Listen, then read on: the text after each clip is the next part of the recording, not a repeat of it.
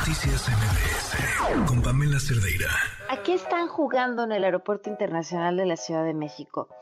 Miren, la última fue eh, los de los cambios de horarios, o bueno, los horarios de las pantallas que generaron un montón de confusión, pero que al parecer pues era como este golpe sobre la mesa por parte del, del aeropuerto para tratar de poner orden en los horarios de salida de los aviones y bueno, pues evitar retrasos y demás.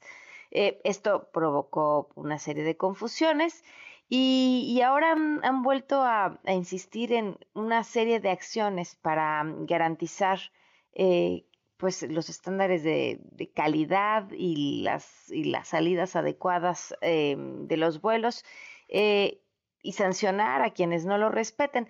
Ojo, eh, a mí me llaman mucho la atención no que uno no quiera que las aerolíneas respeten los horarios asignados para sus vuelos, por supuesto, pues los principales afectados somos eh, pues los pasajeros. Pero, pero les, les bueno, miren, nada más, el que fue el lunes eh, que, que, volé hacia este evento en el que estuve esta semana en, en, Estados Unidos, tenía un vuelo con conexión. El vuelo entre que empezó a salir tarde, entre que se puso mal una persona que venía en el avión, entonces el avión ya no solo no despegó, sino regresó a la puerta de, eh, a, la puerta, a la, para la entrada a la sala, regresó, este, entraron médicos a atender al pasajero que se había puesto mal, ya no supimos qué pasó con el pasajero, luego esperamos un poco más y finalmente salimos con retraso. Por supuesto que todo el mundo quiere puntualidad, pero ahora yo no entiendo. Estas medidas del Aeropuerto Internacional en la Ciudad de México y el aeropuerto está hecho un verdadero asco, es una vergüenza. Simplemente pasar seguridad por la sala que por la puerta por la que uno pase no sirven los aparatos, estas cajas inmensas donde te metes y te tienes que poner en posición así con las manos arriba para que dé una vuelta y te lea todo lo que traes este, em, bajo la ropa, no sirven. Y entonces ahí están, bueno, yo por todas las puertas que he pasado, ninguna sirve. Y entonces ahí están los pobres empleados de seguridad con su este, paletita esta para ver qué suena y, les preguntas, oye, ¿no sirve? No, no sirve ni uno. ¿Y cómo están agotados? Porque es cansadísimo revisar uno a uno de forma manual a los pasajeros. Eh, los baños están hechos un asco, apestan a rayos, el piso está horrible. Eh, este dichoso mantenimiento que habían prometido, el aeropuerto que se dejó caer porque se iba a tener el aeropuerto de Texcoco. Y luego ya no hubo aeropuerto de Texcoco y entonces se iba a rescatar este y además el, el aeropuerto Felipe Ángeles, más el de Toluca, más todo lo planeado, sigue estando hecho un asco. En la línea nos acompaña el capitán José Suárez eh, Valdés, este analista de aviación. Gracias por acompañarnos. Muy buenas noches, nuestro capitán favorito. ya los extrañaba, Pam. Qué gusto saludarlos. Buenas noches. Gracias por acompañarnos. Bueno, ahora, ahora, ¿cómo, cómo, cómo cómo quieren solucionar este problema de, los horarios asignados y, y, si es posible, es así, ¿Hay, ¿hay algún país donde esto funcione de verdad como, como relojito o es mucho más complejo que solo meter en orden o en cintura a las aerolíneas? Así sí es muy complejo. Hay, hay 205 aeropuertos en el mundo que funcionan con el mismo esquema que el de Ciudad de México, que este esquema que llamamos slot, que es decir, un horario, así como tú tienes tu horario de 8 a 9, para, eh, perdón, a partir de las 8 para transmitir. Así a lo mejor un avión tiene un horario de 8 a 8.40, por ejemplo. El problema es que muchas aerolíneas están a las, eh, lo venden a las 10 de la noche cuando saben que el horario de salida es a las 8.40, de que es el, es el que deberían estar y comercializan uno a las 10 de la noche, entonces siempre están aparentemente demorados para el aeropuerto, pero no para los pasajeros. Este es todo el problema que está sucediendo y es un problema que lleva años permitiéndose.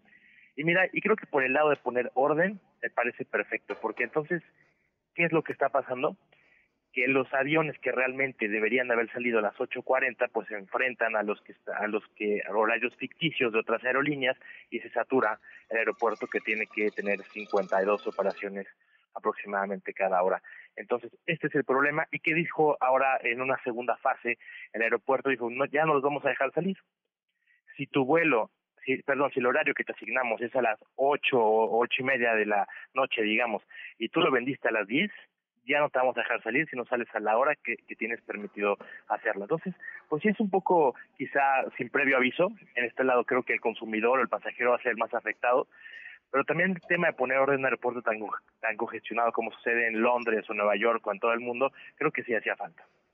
Y, y en estos otros aeropuertos, este, ¿las medidas eh, que se toman para mantener en control las aerolíneas son similares o solo esto pasaba aquí de que los vendían a la hora que se les daba la gana?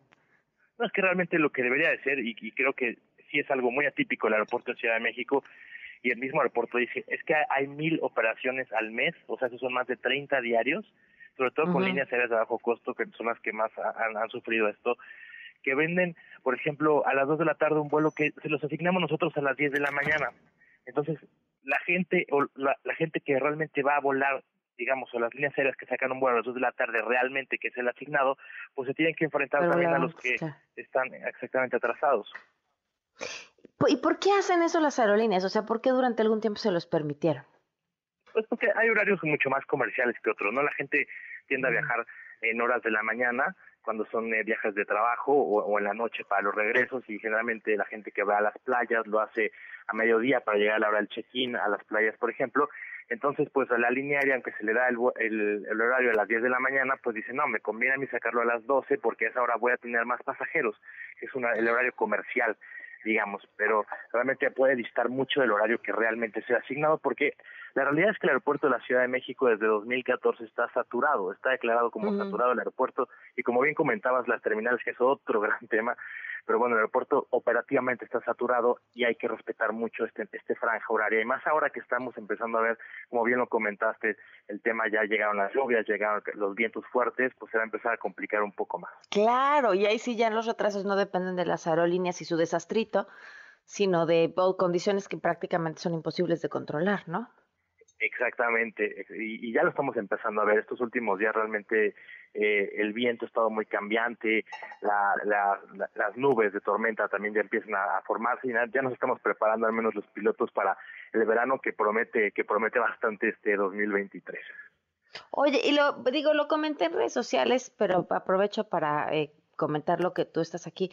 Parece que ando enranchada, lo, enranchada los últimos dos vuelos, alguien se enferma en el avión pero, pero sí me, me, llamó la atención, en el segundo caso no lo pude ver tan de cerca, en el primero sí, eh, la capacitación de, de, los y las sobrecargos para atender emergencias médicas.